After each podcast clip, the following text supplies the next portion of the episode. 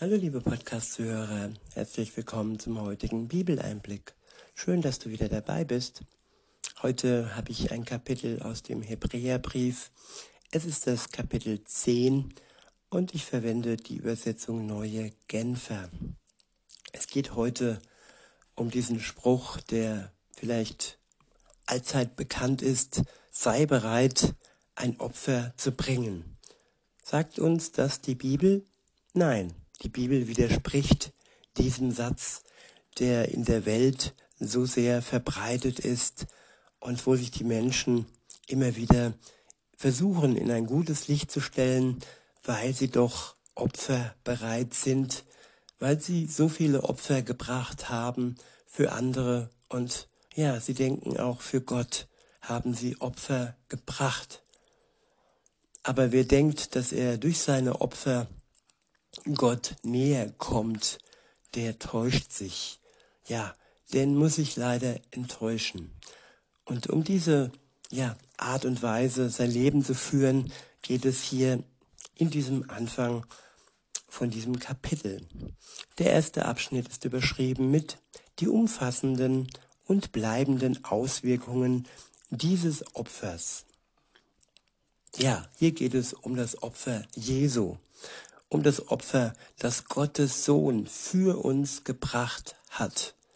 Das alles entscheidende Opfer. In Vers 1 und folgende steht, das Gesetz lässt also nur ein Schattenbild der künftigen Güter erkennen, nicht deren wahre Gestalt. Das, was wir künftig haben werden, durch unseren Glauben, das ist im Moment nur ein Schatten. Und das Gesetz, ähm, ja, das Mose uns gegeben hat, die zehn Gebote und so weiter, das hat nicht wirklich geholfen. Es zeigt uns nur unsere Schuld auf. Das ist die einzige Hilfe, dass es uns äh, geben kann. Aber es bringt uns kein Heil. Es bringt uns nicht dem Ziel wirklich näher, der Erlösung und der kompletten Freiheit. Weiter heißt es, mit seinen Jahr für Jahr dargebrachten und immer wieder gleichen Opfern kann es die, die vor Gott treten, niemals völlig von ihrer Schuld befreien. Die Menschen haben seit Anbeginn der Zeit Opfer Göttern dargebracht. Und diese Opfer ja, da haben sie gedacht, wenn wir den Göttern Opfer bringen, dann geht es uns gut, dann ist unsere, unsere Ernte gut, dann ist alles Paletti sozusagen. Aber Gott hat ganz klare Worte, was die Opfer von Menschen angeht. Weiter heißt es, wenn es anders wäre, hätte man dann nicht schon längst aufgehört zu opfern? Denn der Opfernde wäre ja mit einem einzigen Opfer für immer rein und seine Sünden würden sein Gewissen nicht länger belasten. Tatsache jedoch ist, dass die Menschen durch die Opfer alljährlich wieder neu an ihre Sünden erinnert werden. Genauso wie das Gesetz, die zehn Gebote und so weiter uns an unsere Sünden erinnert. Genauso erinnern auch die Opfer an unsere Sünden. Denn wer würde denn schon opfern, wenn er denkt, er wäre rein, er wäre ohne Schuld? In Vers 4 steht, das Blut von Stieren und Böcken ist eben nicht imstande, Sünden wegzunehmen. Ja, so ein modernes Opfer ist ja ähm, Spenden. Man spendet gerne, gibt etwas ab von seinem Geld und kriegt sogar eine Steuerermäßigung dadurch und wird sogar noch belohnt für sein Opfer. Damals äh, und auch heute für einige orthodoxen Juden und so weiter, aber auch für Moslems ist dieses Opfern von Tieren noch alltäglich. Aber hier steht ganz klar, ich wiederhole, sie sind nicht, eben nicht imstande, Sünden wegzunehmen.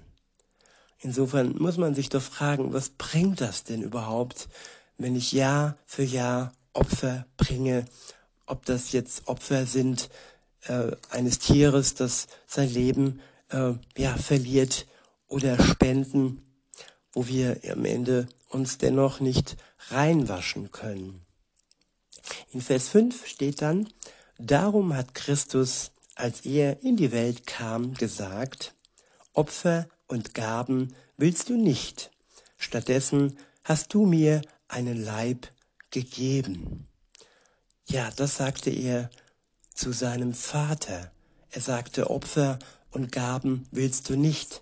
Stattdessen hat sein Vater ihm ein Leib gegeben, der wahre, sündlose Leib, der wahre Leib im Vergleich zu Tieren, äh, die geopfert wurden, oder auch Menschen. Es gibt ja auch Menschen und Kindsopfer, ganz böse satanische Riten.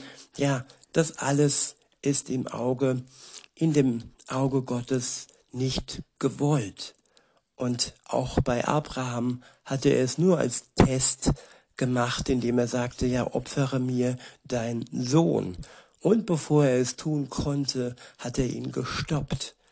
Gott möchte keine Menschen, aber auch keine Tieropfer. Weiter heißt es in Vers 6, an Brandopfern und Sühnopfern hast du kein Gefallen. Da habe ich gesagt, hier bin ich. Ich weiß, dass in der Schrift von mir die Rede ist und bin gekommen, um deinen Willen, Gott, zu tun.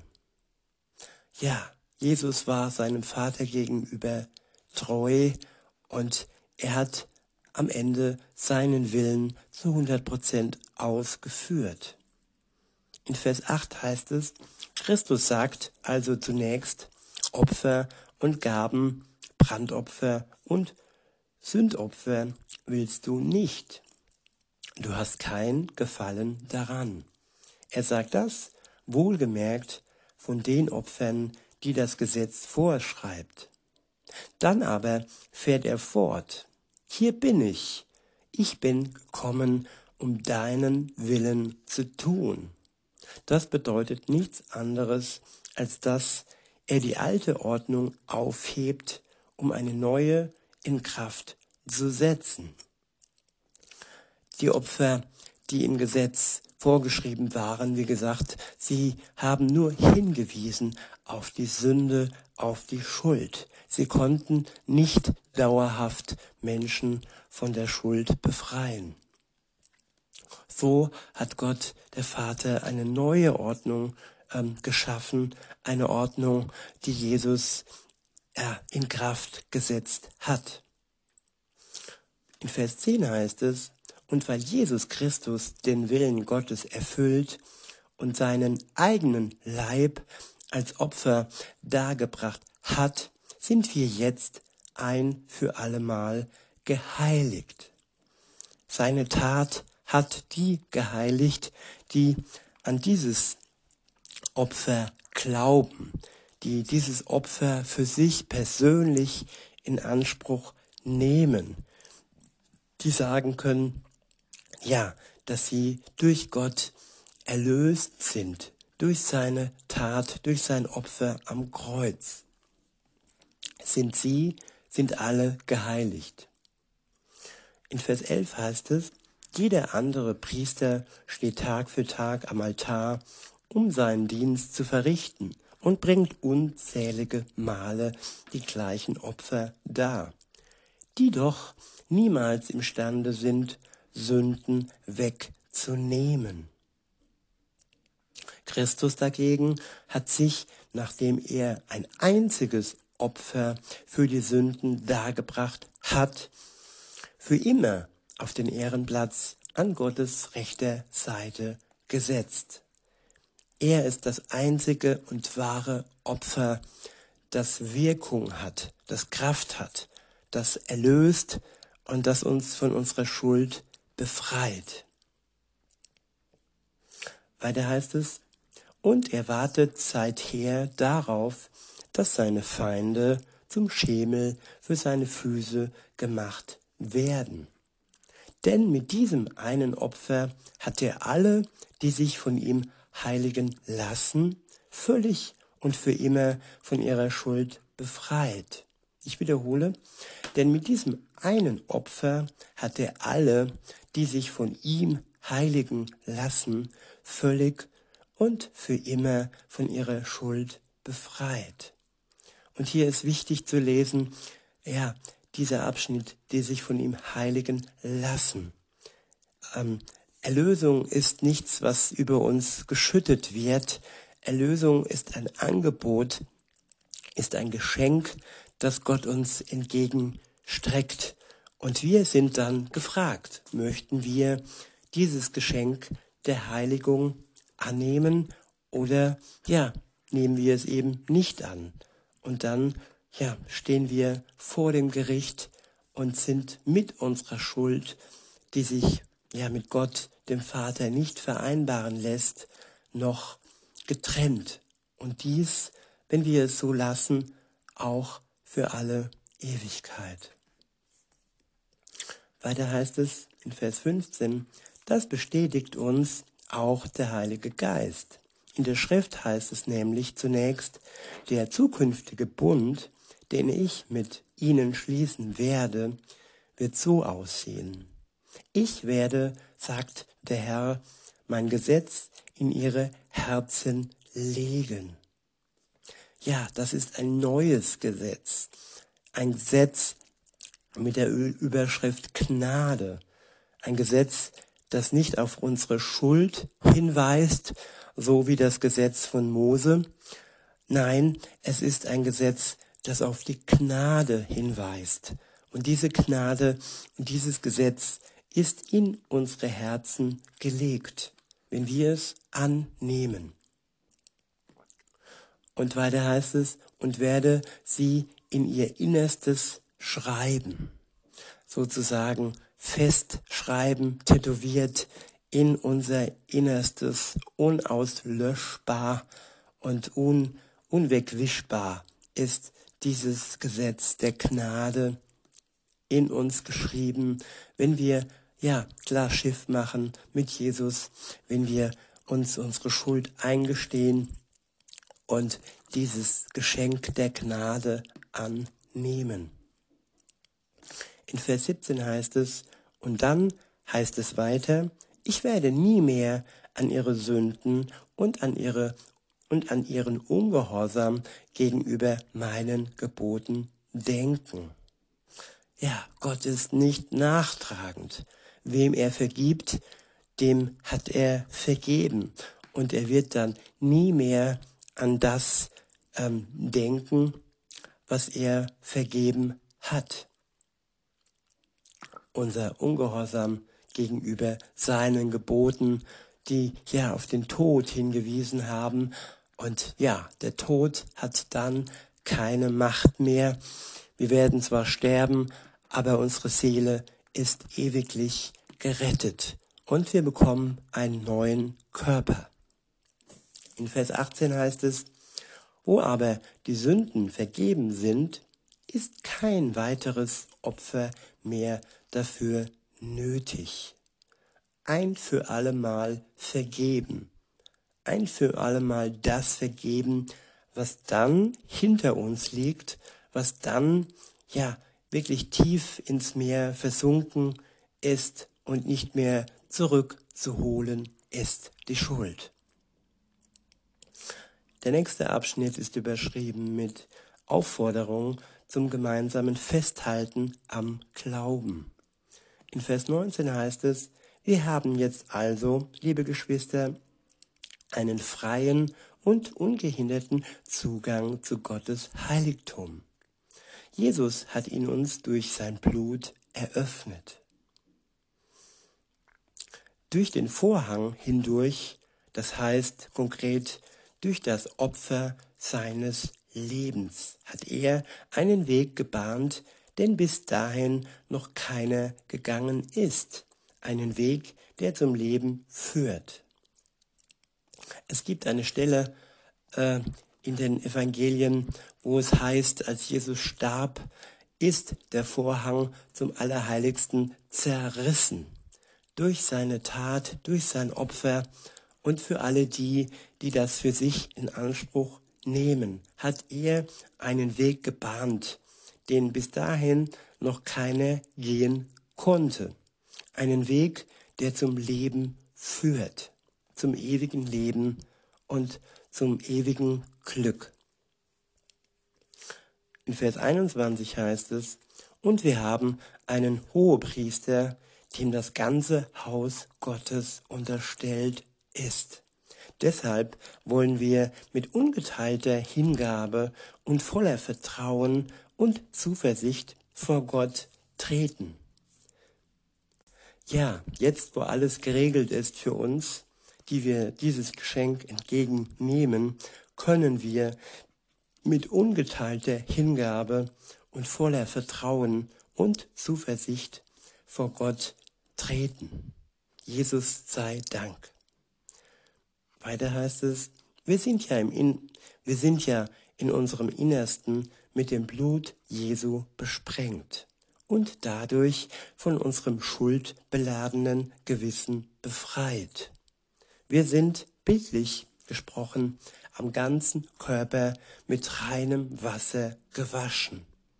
Ja, wir sind sauber, wir sind clean. Nichts ist mehr an uns, nachdem uns Jesus vergeben hat, was uns schmutzig und unrein macht vor Gott, dem Vater. Vers 23 und folgende steht, ferner wollen wir unbeirrbar an der Hoffnung festhalten, zu der wir uns bekennen. Denn Gott ist treu und hält, was er zugesagt hat. Er sagt zu, dass er uns abholt, dass er uns zu sich nimmt am Tag, am großen Gottestag, wenn er wieder kommt. In Vers 24 heißt es, und weil wir auch füreinander verantwortlich sind, wollen wir uns gegenseitig dazu anspornen, einander Liebe zu erweisen und Gutes zu tun. Deshalb ist es wichtig, dass wir unsere Zusammenkünften, dass wir äh, unseren Zusammenkünften nicht fern bleiben. Ja, wenn Gott uns Menschen zeigt, die, ja, wie wir an ihn glauben, Geschwister sozusagen, dann sollen wir uns dieser Gemeinschaft nicht fernhalten. Wir sollen zusammenstehen, uns gegenseitig Liebe schenken und Hilfe da, wo wir Hilfe geben können. Das heißt Hilfe im Anpacken, das heißt Hilfe im Zuhören, das heißt aber auch Hilfe, wenn es mal finanzielle Nöte gibt, überall da, wo wir helfen können. Weiter heißt es, wie einige sich das angewöhnt haben, sondern dass wir einander ermutigen und das umso mehr, äh, umso mehr als wie wir selbst feststellen könnt, der Tag näher rückt, an dem der Herr wieder kommt. Ja, bei jeder Sekunde, die vergeht, rückt die Zeit näher, wo Jesus wieder kommt. Das ist gewiss. Der nächste Abschnitt ist überschrieben mit die Missachtung von Jesu Opfer und ihre Konsequenzen. In Vers 26 und folgende heißt es, wenn wir nämlich, nachdem Gott uns die Wahrheit hat erkennen lassen, vorsätzlich und fortgesetzt sündigen, verwerfen wir damit das Opfer Jesu, das einzige Opfer, das Sünden wegnehmen kann. Ja, es geht hier um Vorsätzlichkeit. Es geht hier nicht um Verblendung. Es geht hier nicht um, ja, die Schwäche, die in jedem Mensch steckt. Es geht hier um bewusste, um bewusstes, vorsätzliches Sündigen. Dass wir sagen, okay, ich habe Jesus auf meiner Seite, ich kann weiter sündigen. Das ist Vorsatz und das ist eine Sünde, die Gott so nicht stehen lassen kann, weil wir dadurch das Opfer Jesu mit Füßen treten und ihn sinngemäß erneut ans Kreuz bringen. Aber er ist ein für allemal für uns gestorben und wir sollten dieses Opfer nicht missachten. In Vers 27 heißt es, alles, was uns dann noch bleibt, ist die schreckliche Erwartung des Gerichts, die Aussicht auf jenes verzehrende Feuer, dem Gott alle übergeben wird, die sich gegen ihn stellen. Ja, insofern sollten wir das Opfer Jesu dankbar äh, festhalten und nicht vorsätzlich es schänden, so dass es uns nicht geht wie all den anderen, die ähm, ja dieses Opfer nicht angenommen haben und die ja seine Gnade nicht in Anspruch genommen haben. Wir können also nicht einerseits seine Gnade und sein Opfer in Anspruch nehmen und andererseits dann ja weiter sündigen und das vorsätzlich und bewusst. In Vers 28 heißt es, es gab ja schon für den, für den keine Nachsicht, der sich über das Gesetz des Mose hinweg setzte. Auf die Aussagen von zwei oder drei Zeugen hin musste er sterben. Ja, Sünde tötet. Und wer sich der Sünde hingibt und wer die Gnade Gottes mit Füßen tritt, der hat keinen Anspruch auf Erlösung. Wer sich aber seiner Schwachheit bewusst ist und wer sich seiner Schuld bewusst ist und diese nicht ähm, bewusst und vorsätzlich und fahrlässig begangen hat, der ist der Gnade Gottes gewiss. Nicht umsonst sagte Jesus, werdet wie die Kinder. Kinder sind nicht vorsätzlich, Kinder sind nicht fahrlässig. Kinder tapsen manchmal in ein Fettnäpfchen und ja, das passiert, weil sie Kinder sind. Und trotzdem sind sie gewiss, dass ihr Vater sie auffängt, wenn sie fallen und wenn sie, ja, die nächste Vase zerdonnert haben. Es geht nicht um Vorsätzlichkeit, wie gesagt, es geht um das Menschliche, das uns immer wieder einholt, das aber immer kleiner werden kann, wenn wir mehr und mehr den Geist Gottes in uns wirken lassen und wir uns mehr und mehr umgestalten lassen nach dem Bild Jesu.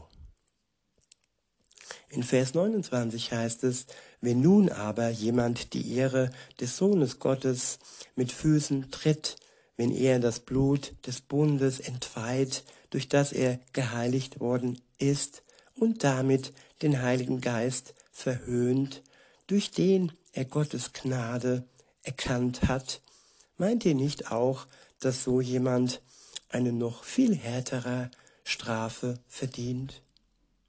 Wir erkennen doch den, der gesagt hat, ich bin der Richter, der alles Unrecht straft. Ich werde Vergeltung üben. Ja, Gott ist gerecht. Er ist der wahre, gerechte Richter, der Vergeltung übt aber alleine nur er. Nicht wir sind aufgefordert, Vergeltung zu üben. Das tut Gott schon für uns selbst.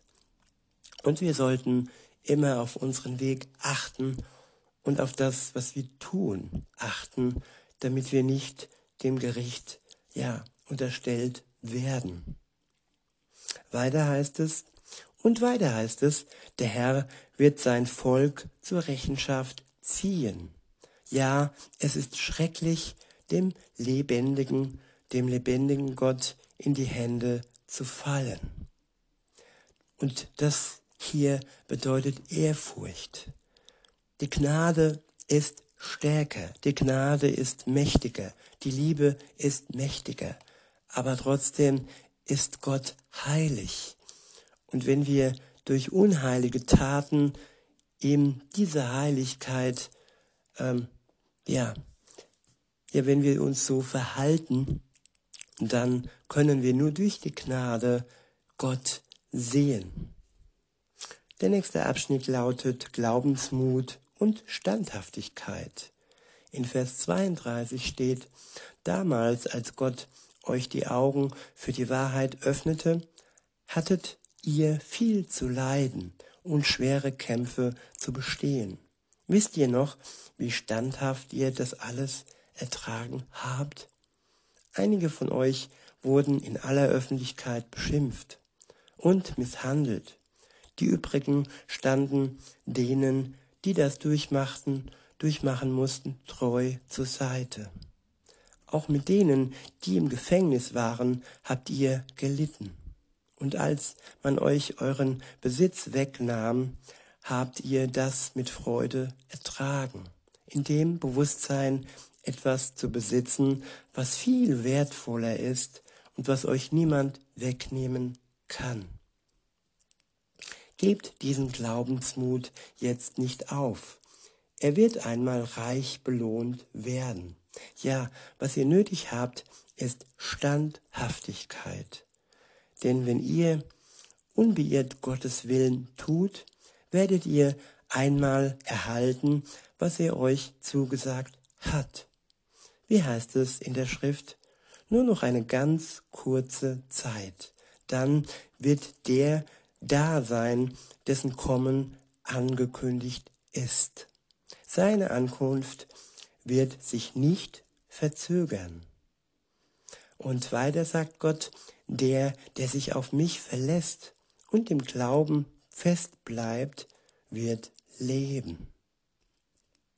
Wenn er sich aber von mir abwendet, werde auch ich nicht zu ihm halten. Ja, wenn wir uns von Gott abwenden, dann ist es wichtig, dass wir dies schnell wieder rückgängig machen und uns schnell wieder auf ihn fixieren und auf ihn schauen. Dann wird er treu sein und zu seinem Wort halten und uns retten. In Vers 39 und folgende steht, doch wir gehören nicht zu denen, die sich abwenden und sich damit selbst ins Verderben stürzen. Nein, wir gehören zu denen, die am Glauben festhalten und dadurch ihr Leben retten. Ja, am Glauben festhalten. Das setzt voraus, dass wir den Glauben beginnen, dass wir eine Beziehung mit Jesus Christus beginnen, dass wir das Alte anerkennen, dass wir unsere Schuld eingestehen und dass wir durch ihn und seine Gnade und sein Opfer am Kreuz ähm, erlöst werden. Und wenn wir dann den Glauben haben, der durch den Heiligen Geist bestätigt wird, dann heißt es festhalten, festhalten am Glauben so lange, bis Jesus wiederkommt. In diesem Sinne wünsche ich euch noch einen schönen Tag und sage bis denne.